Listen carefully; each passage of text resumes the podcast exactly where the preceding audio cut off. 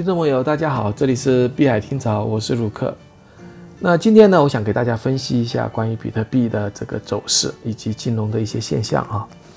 呃，大家可能注意了今天的行情啊，比特币出现了大幅上涨，再接着百分之十涨完之后，接着有百分之五的统计推推呃往上推进。那今天呢，最高能够走到了九千四百多美元，那现在有点回调在九千二百多美元。那很多朋友就在想，这个呃，这表示这个比特币的减半行情是不是启动了？啊，我是呃，我我认为哈，就是基本上。嗯，不能算是减半行情，现在只能说恢复行情，因为我我们知道在二月份的时候，比特币是从一万多点下来的，啊，一万多美元下来的，那么本来期待着在五月份啊，我们说减半的时候再突破历史新高，也就是历史的新高有两种啊，一种就是在二零一九年的一万三和二零一八年初的啊，呃呃一八年初的将近。呃，两万美元吧。那也就是说，我们应该在五月份应该看到两万美元的，但是突然因为新冠病毒的这个全球肆虐，那么经济急速的这个前景不明朗啊，我们叫做大萧条也好，萎缩也好，所以呢，出现了一个大幅的这个美股的下挫，包括纳斯达克的下挫。那比特币呢，在这一段时间呢，也是大幅的下挫。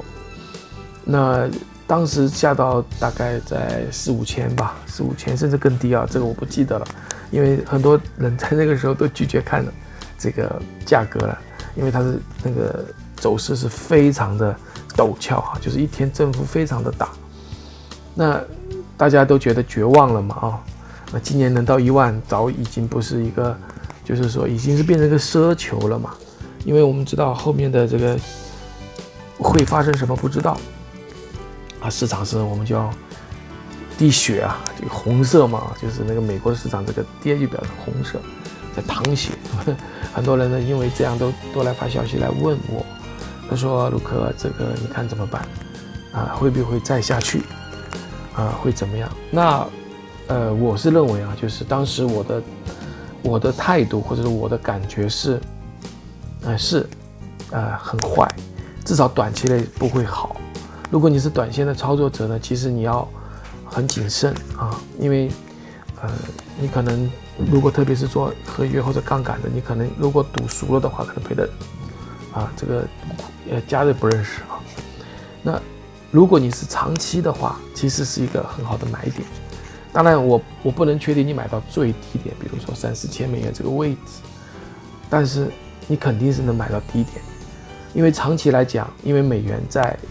我们说，在美元在往市场上注入，就是就是美联储去买所有的资产啊，包括政府的债券、企业的债券啊，等等等等。那这说明什么呢？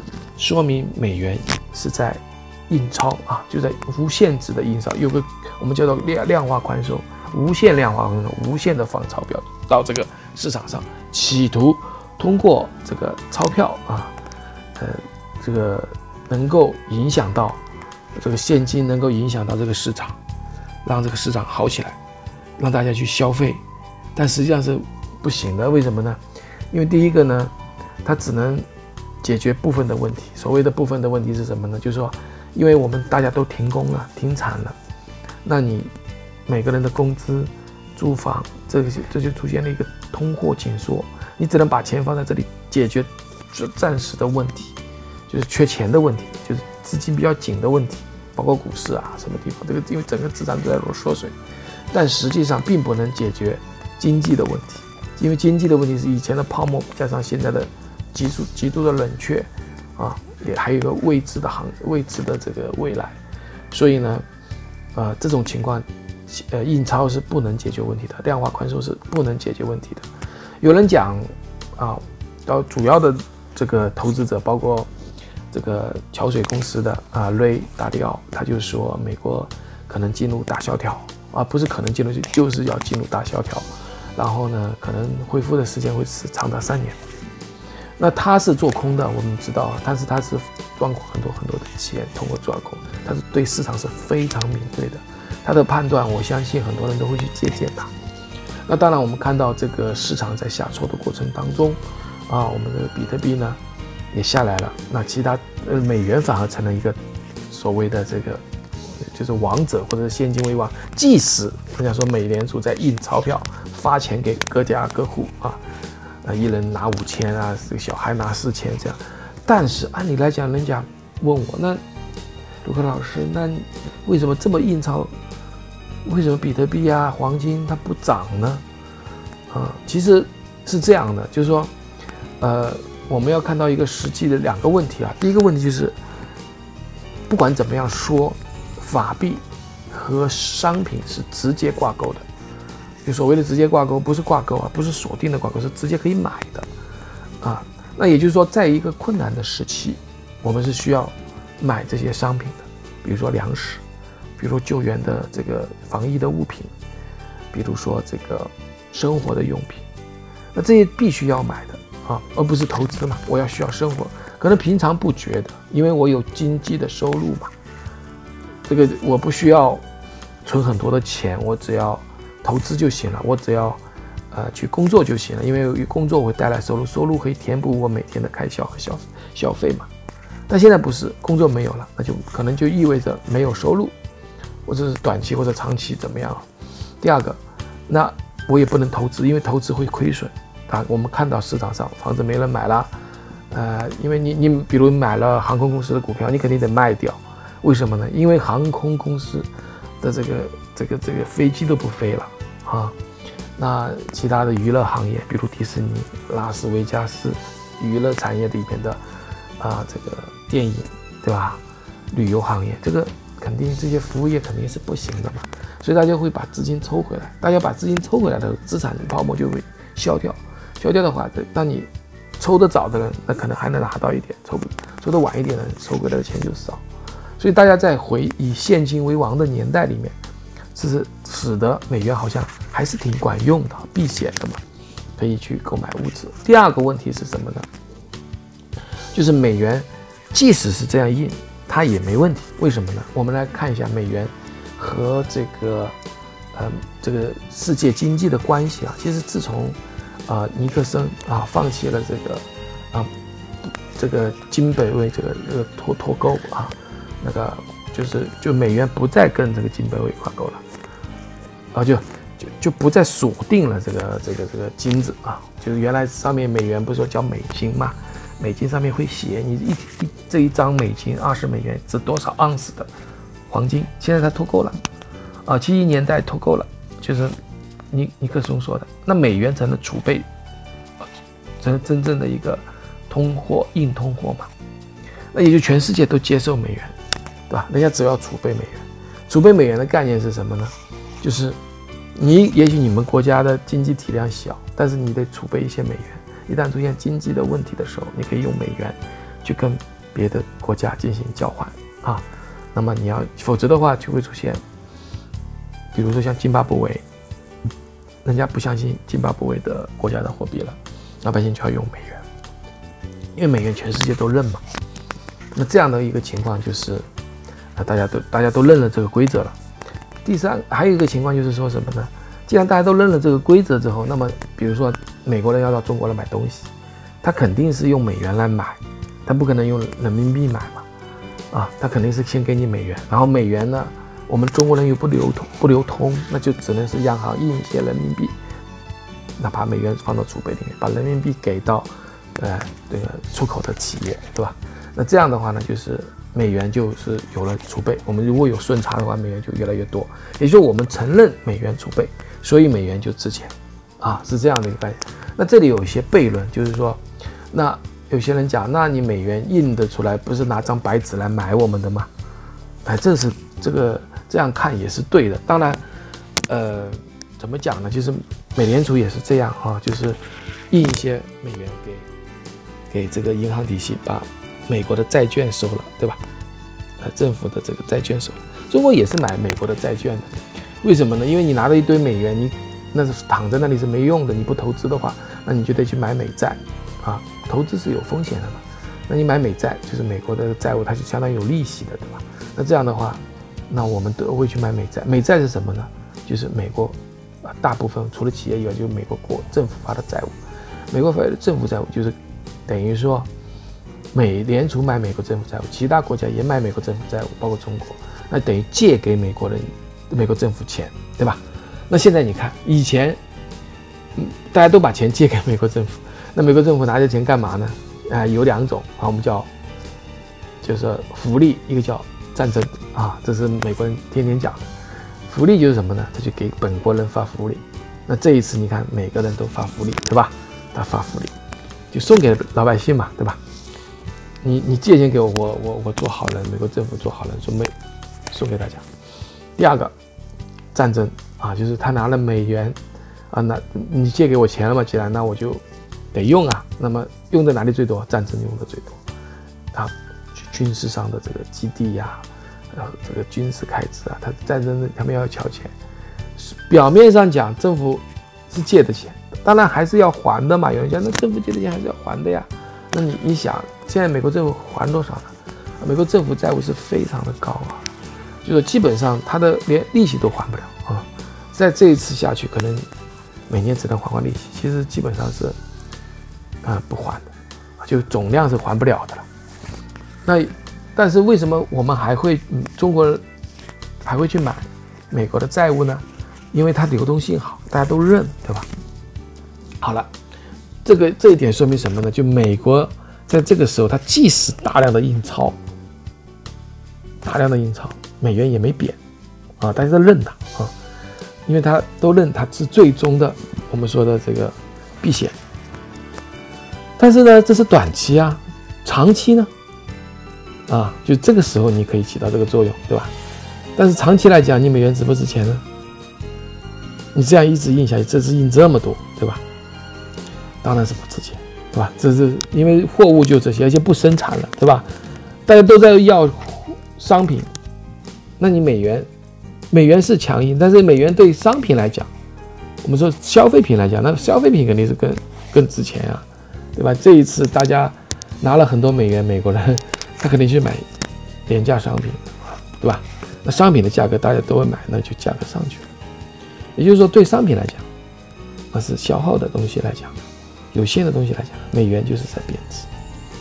那美元贬，其他国家都一样啊，其他国家都面临同类似的问题，都是政府不管从某个角度讲，它是政府大量的钱去我们叫救助这个社会。美国政府也是一样，中国政府也是一样。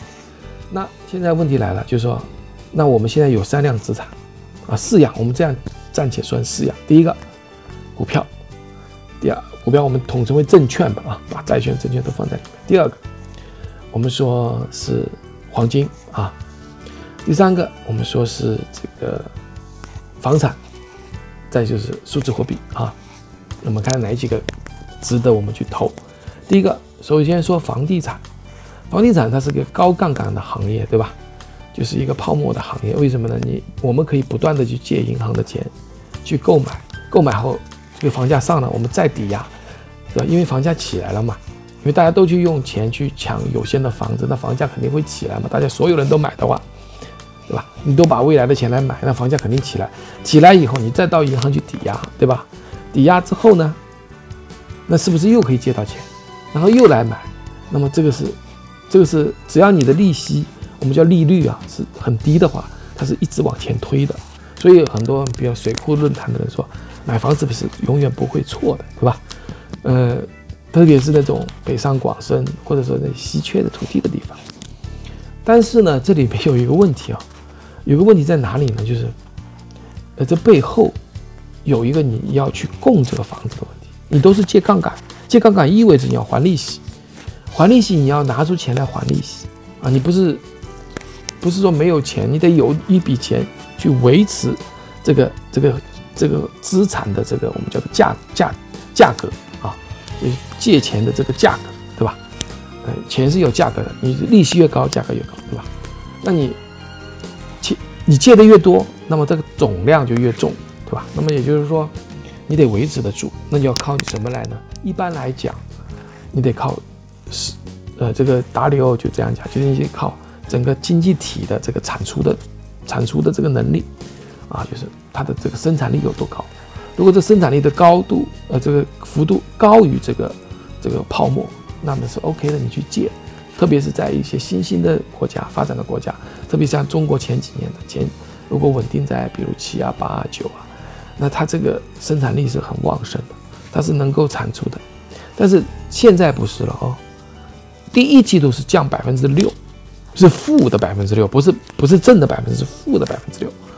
第二个季度呢，我们不说百分之六吧，那恢复了嘛，百分之零，对吧？这已经很好了。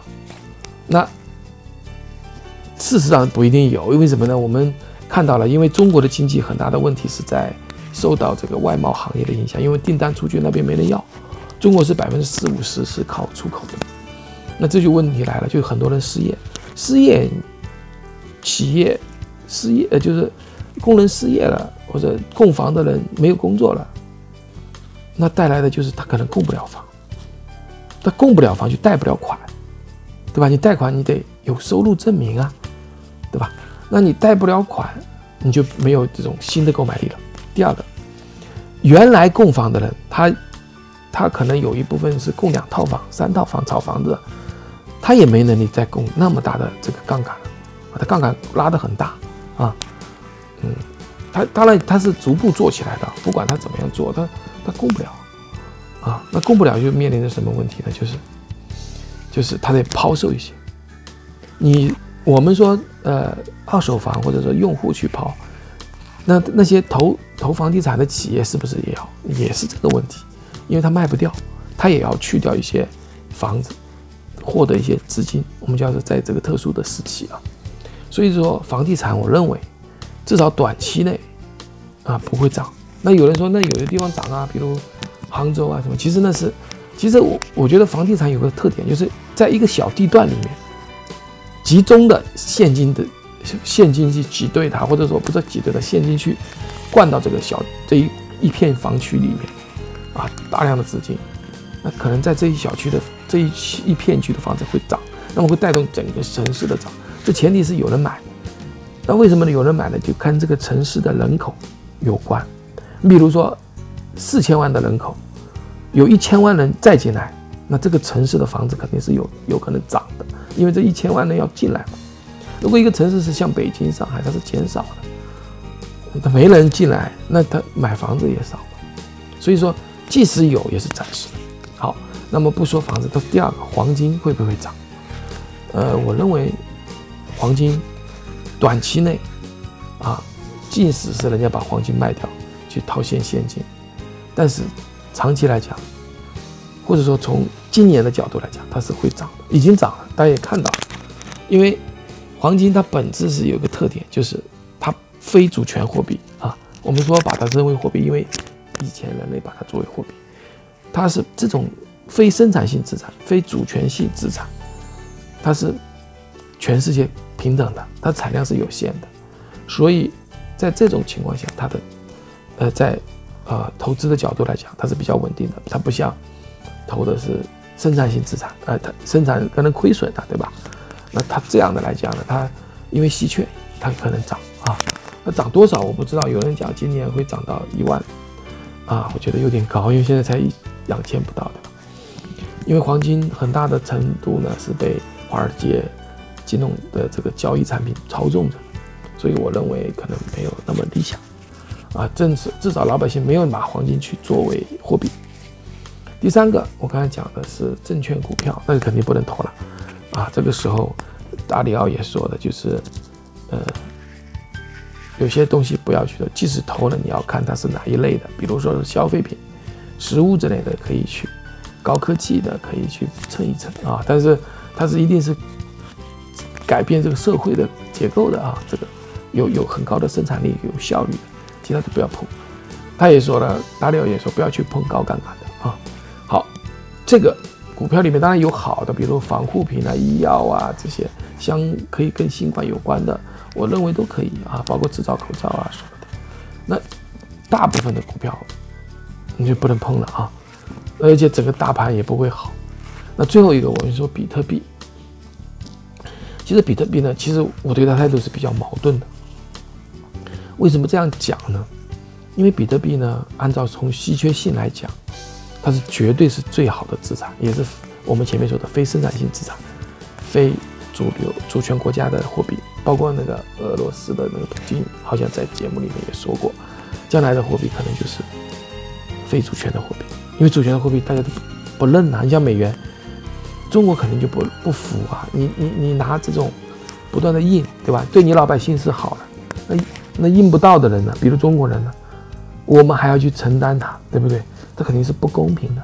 那只有一种非公平的。呃，公平的就是说，比特币可能公平一点，因为大家都在要付出代价才能获得比特币。你，不管你是在美国，不管你是在中国，还是在其他的国家，所以它是比较比较，我们认为比较硬的资产，比较硬的资产，它不会因为政府领导人或者央行或者战争会去造成这个货币的通胀啊，它的通胀是有限制的。就比特币今年的通胀。啊，它是有算算法的。那么明年，啊，不是过了五月份，那可能就是要减半了。五月的十二号，就今，就是二零二零年五月十二号，通胀的率减到一半，就是以后呢，比特币就是每一个区块产生的数量变成原来的一半，而且总量已经大部分都到市场上去了，少部分还没有生产出来，而且挖出来越来越难。所以说，从这个角度来讲，这个。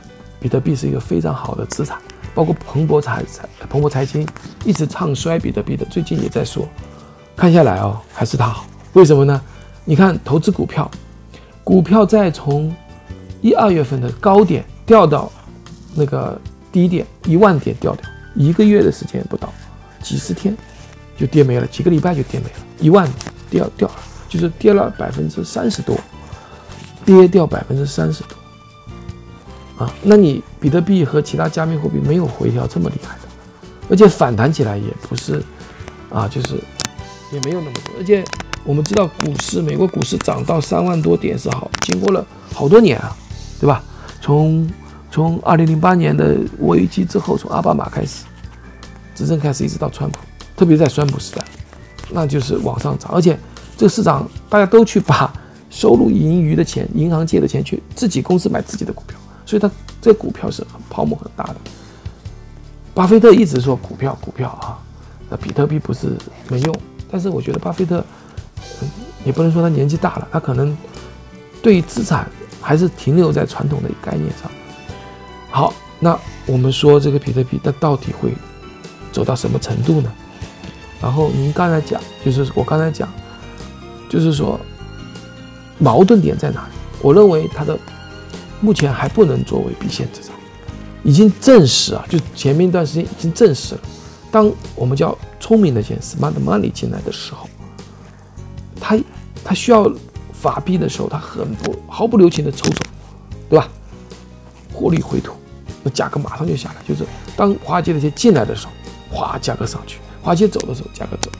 那这说明什么呢？说明比特币有两个问题。第一个问题是中心化的交易所操纵的很厉害。包括合约啊、杠杆啊什么的。第二个，比特币的问题在于它没有去用于和商品挂钩，不能说挂钩，就至少你能买东西吧。虽然有人讲，那比特币不是有人买东西啊，在日本可以买东西啊，不，但是买完了以后，人家商户还是要换成换成这个呃法币的，所以它比特币还没有走向真正的用户、消费者。成为货币，那没有成为这个之前呢，所以它的价格在某走上行的过程中呢，会出现各种动荡，啊，至少你要沉得住气。很多人沉不住气的，或者做短线炒作的人，他就把这个作为一个赌博产品，啊，赌博产品。其他数字货币也是一样，所以我挺欣赏这个罗杰沃尔的，他说，比特币现金将来是要作为一个流通型的货币。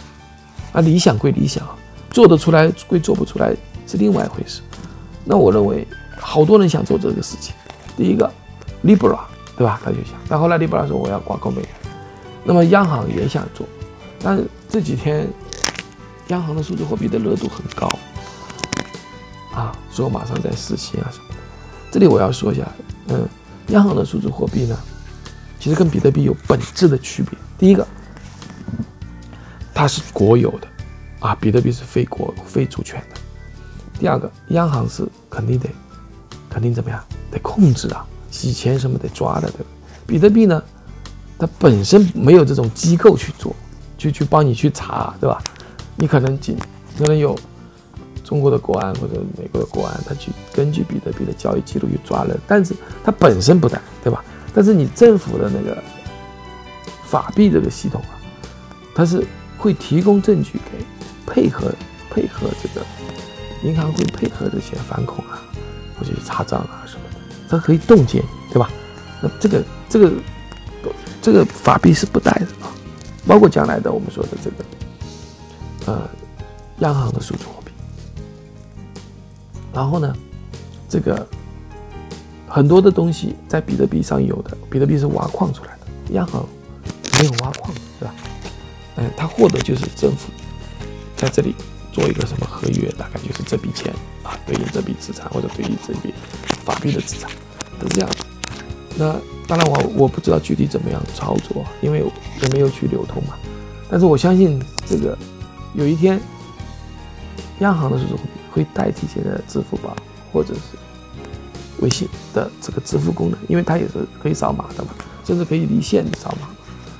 那整体来讲，只是让培养了大家一个。使用加密货币的习惯，啊，从微信、支付宝到数字货币、加密货币，但是这是好事儿，因为有了这个习惯之后呢，我们可能会接受，在我们的手机里面装一个钱包，啊，不是用支付宝，支付宝不是钱包，支付宝里有很多东西，也不是装一个微信，微信是个社交软件，其实韩国也有，大家不用而已。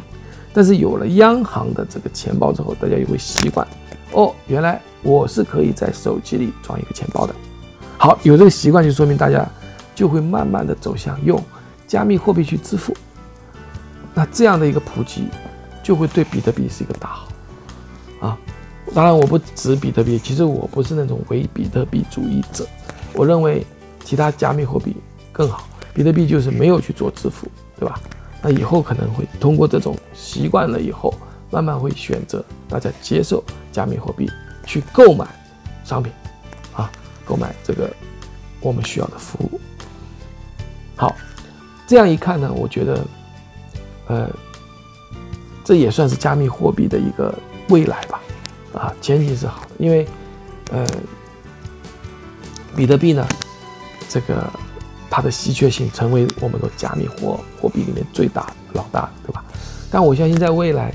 在这个领域里面，会有更多的应用性的跟商品能够交换更多的一些加密货币出出现，啊，甚至这个出现呢，会直接挑战啊这所有的央行的数字货币，就说将来的，我认为加密货币可能就是大的机构啊，甚至是生产商，不是生产货币的，去生产这个这个商品的。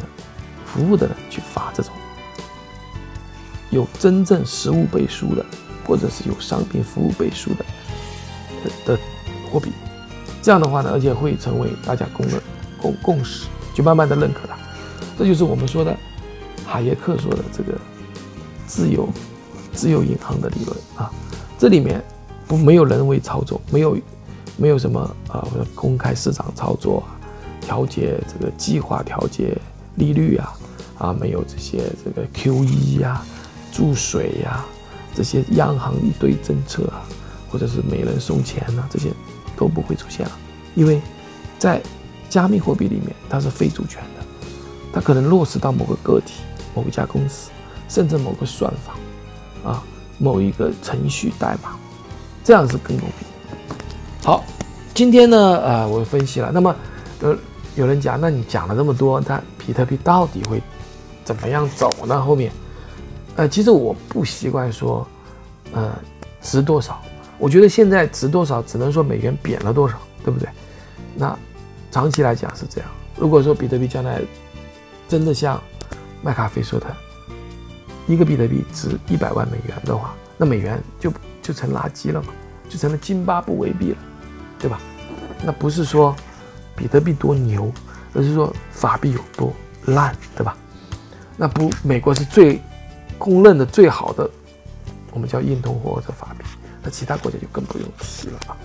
所以这种角度来讲，我相信，呃，比特币短期之内啊，五月十二号之前，这个行情跟法币的这个对对溢价关系啊，就是这个价格的这个汇率关系可能会会会比较好，至少在一万以上。那最我我我经常看 YouTube 有一个呃阿里西亚这个这个这个分析师吧，这个名字这不重要啊。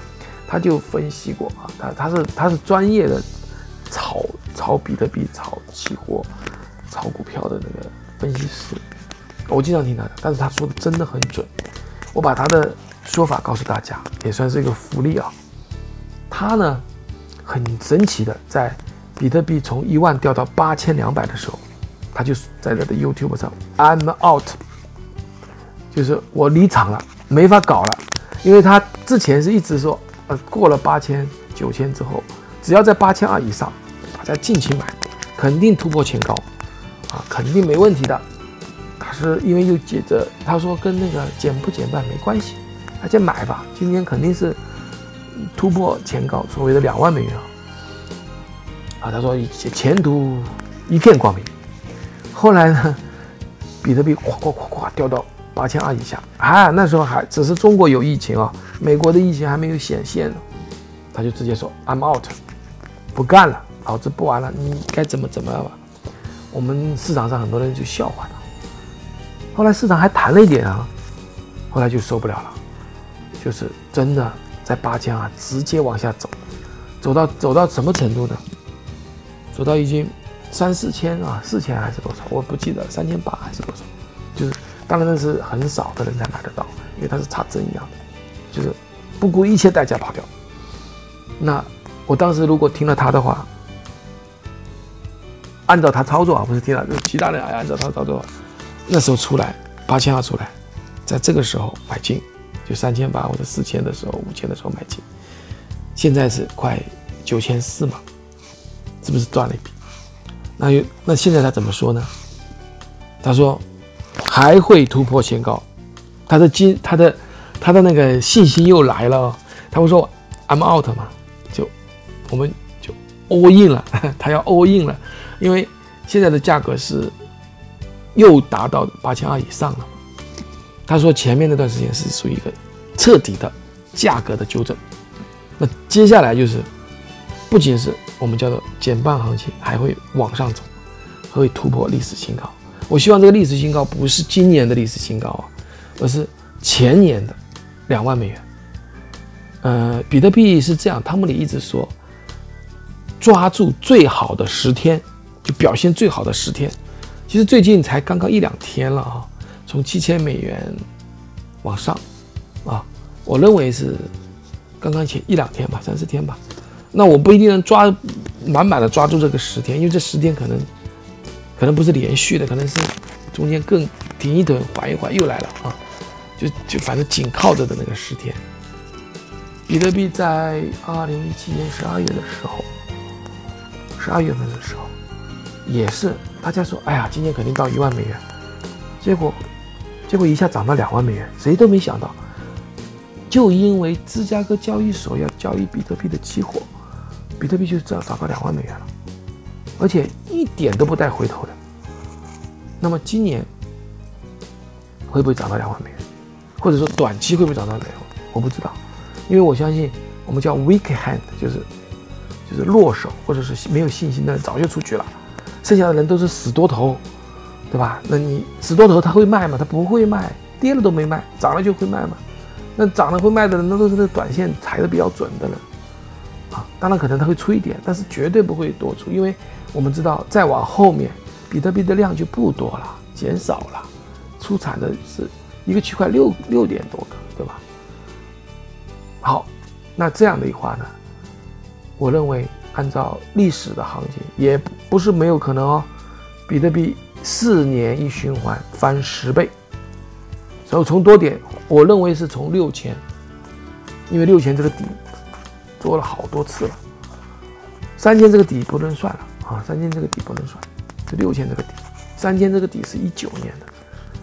我觉得今年或者一八一九二零这三年的平均价格应该在六千五千以上，应该在这个价基这个均价上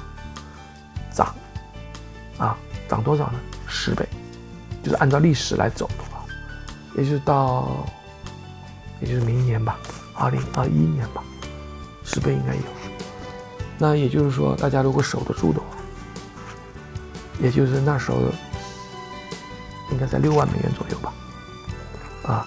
那么我引用一句名言啊，就是 "The things getting worse before getting better"，就是就是说，当一件事情在变好之前，可能会有一些很糟糕的事情，那雨过天晴就好了。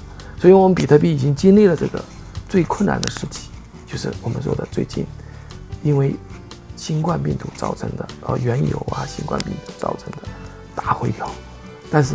这个回调期已经结束，那么剩下来只有光明大道了。好，那今天呢，我希望我的这个这个节目呢，能给大家带来信心。当然也不构成大家呃投资的建议，因为确实我如果我有预测能力的话啊，我是或者说穿过时间隧道回来的话，我就不说了，对吧？但是我相信这是我的一个我我一个愿景吧，一个理想吧。也是我的一个理性的一个判断吧，啊，当然，我也觉得会有一些跟应用相结合的加密货币会出现，啊，它真正的不是靠炒的，真正的是跟我们现实生活中的商品可以购购购买，而且是民间自发的，而不是政府政府下的一个一一个一个这个强制的一个一个一个。挂钩啊！好，今天节目就到这里，谢谢大家收听，我们下期再见。